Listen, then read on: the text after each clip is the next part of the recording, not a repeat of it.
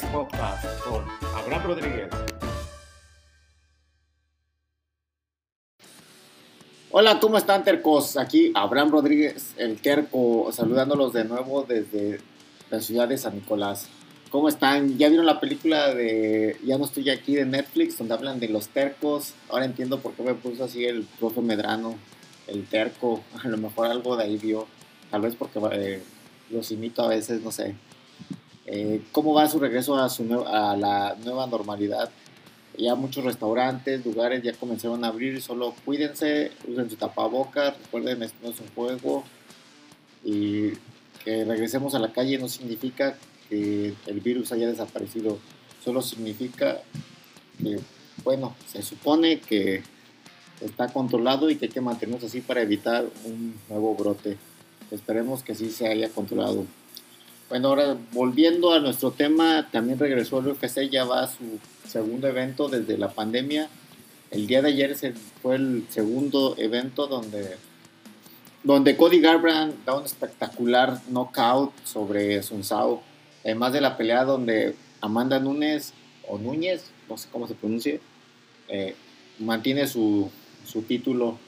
Eh, estuvo bastante eh, entretenido el evento a pesar de no ser de no haber demasiados peleadores eh, espectaculares, excepto por ellos dos y eh, el, nuevo niño maravilla, no sé cómo llamarle, este nuevo este prodigio, eh, Sean O'Malley. también fue espectacular su pelea y seguramente habrá muchas más acerca de él. Continuando con lo nuestro, en esta ocasión quiero hablar de Brandon de Assassin Baby Moreno el tijuanense rankeado número 3 en el UFC en las 125 libras. Después de haber batallado para mantenerse en eh, esa, ese peso en el UFC, regresa y regresa con todo. Y no solo que él esté batallando, sino que por un tiempo desapareció del UFC esta, esta división. Afortunadamente se rescató y eh, regresó con todo el Baby Assassin. Es un, aunque son eh, peleadores bastante pequeños, me incluyo, soy pertenezco a esa categoría, eh, son peleas muy espectaculares, son, son peleadores rápidos, son, por lo tanto son peleas muy espectaculares. no es común ver knockouts en estas divisiones, pero sí espectacularidad, derribes, de patadas, puños. Son interesantes estas peleas, son muy entretenidas. Bueno, comenzamos a modo de homenaje a, contar su historia de, de este mexicano repito, rankeado número 3 el UFC. Esperemos pronto verlo en esta pelea y en la siguiente verla, verlo peleando por el título. Lo que sería el primer mexicano peleando por un título en el UFC. Mexicano entrenando aquí en México porque ha habido otros mexicoamericanos peleando por ese título, pero ese sería el primer 100% mexicano. Así que empecemos. Él es Brandon Moreno, pelea en las, en las 125 eh, libras su récord es de 17 ganados, 5 perdidas y un empate. Todos lo conocemos como de Assassin Baby, aunque él ha criticado ese, ese apodo, no le gusta del todo, se le puso porque al presentador fue lo primero que se le vino a la mente.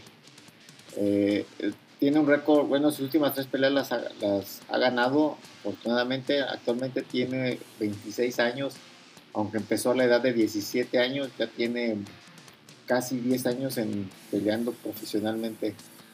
Él nació el 12 de agosto de 1993 y su última pelea fue este pasado 14 de marzo.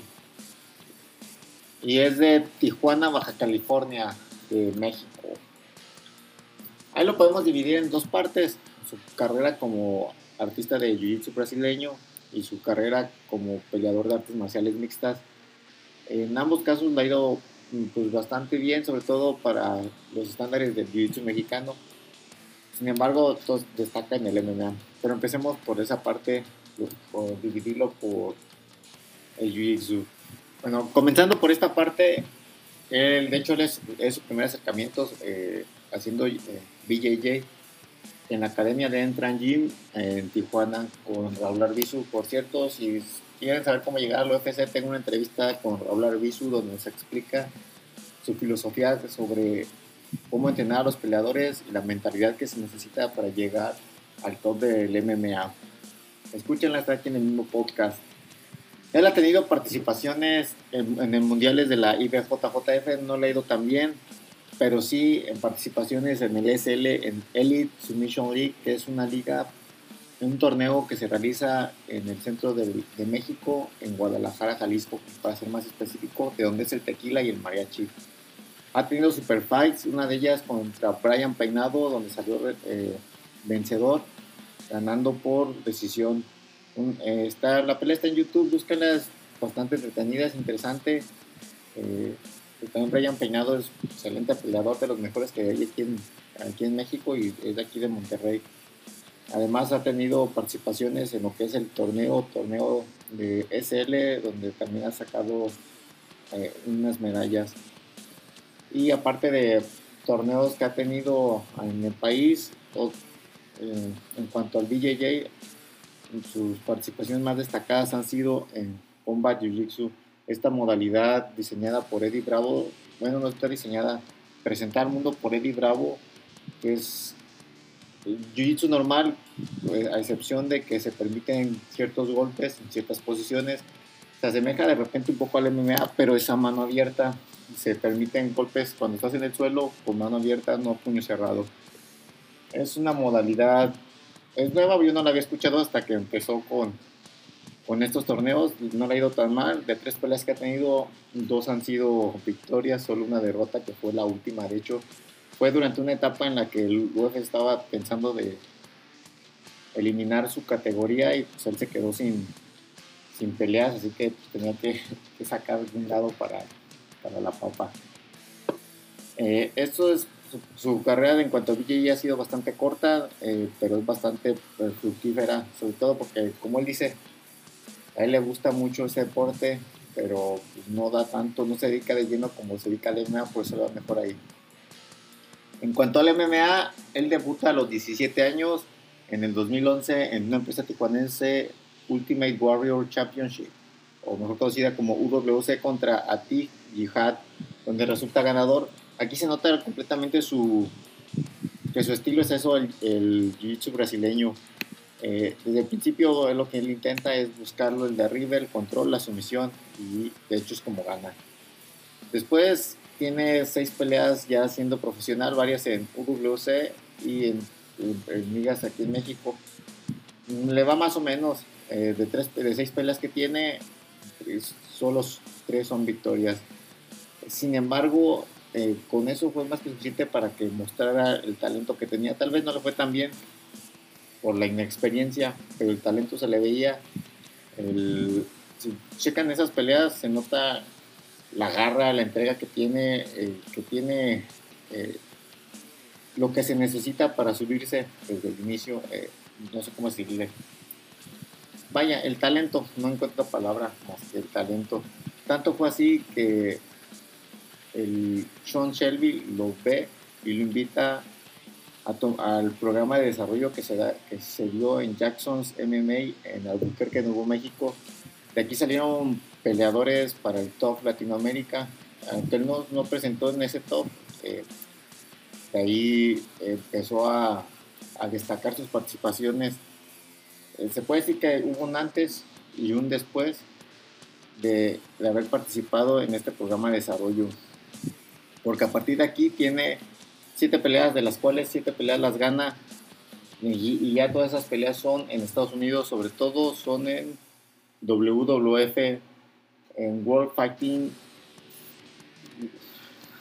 World Federation Fighting, el nombre de la liga se me fue. En esta liga no solo le gana sus cuatro peleas que tiene, cinco peleas que tiene, sino que se convierte en el campeón peso mosca de esta misma liga, defendiéndolo tres veces este, este peso.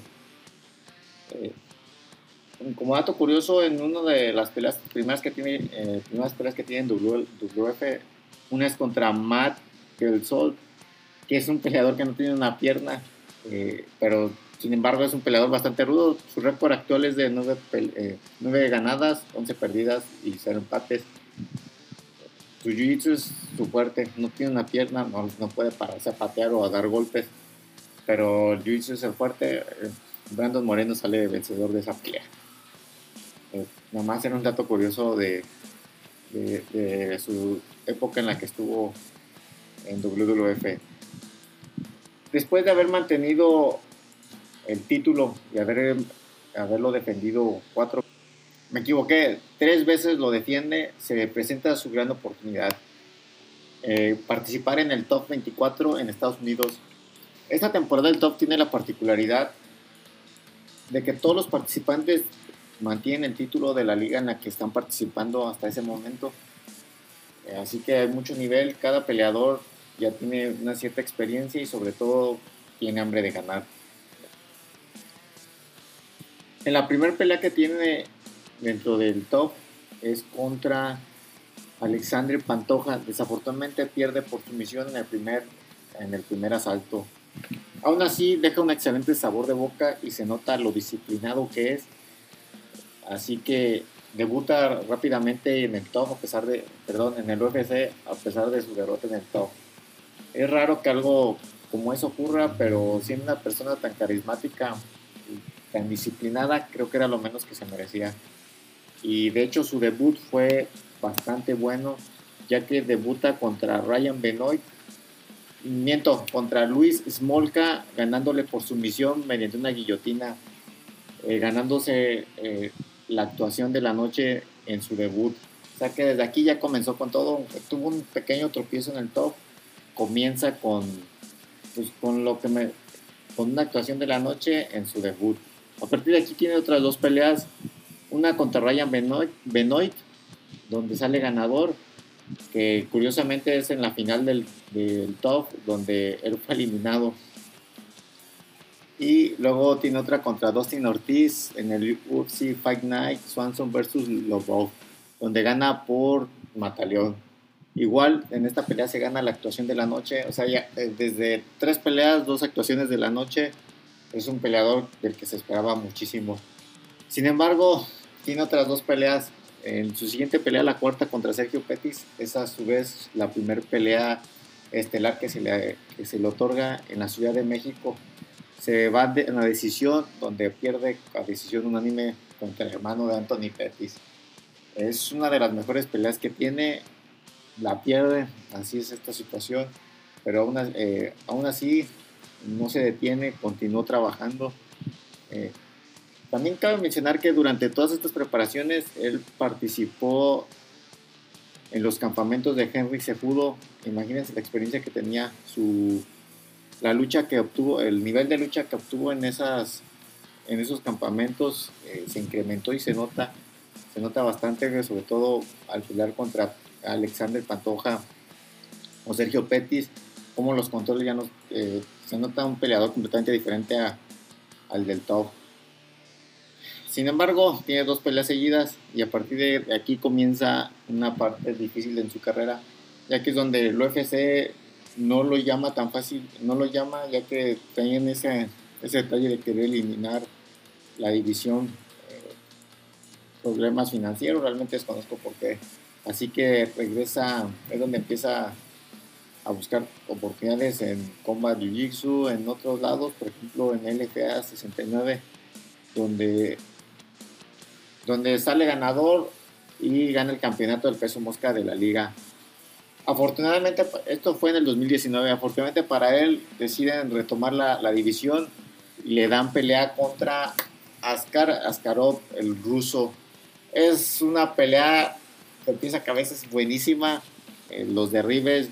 Siendo sincero, yo pensé que Askarov iba a controlar, siendo que tiene su fuerte en el sambo, le, iba a, a, controlar tipo Khabib controla sus, a sus rivales pensé eso, dije, pues bueno, su estrategia va a ser derribarlo y la de Brandon va a ser mantenerlo arriba. Me equivoqué, completamente me equivoqué. A pesar de que Askarov quería derribar, Brandon Moreno sabía regresarlos, incluso le regresó derribes eh, al mismo Askarov. La pelea vale mucho la pena verla. Eh, siendo mexicano yo y el mexicano, para mí él ganó, pero la pelea es muy, muy pareja y tanto es así que los jueces deciden declararle un empate, su único empate hasta el momento.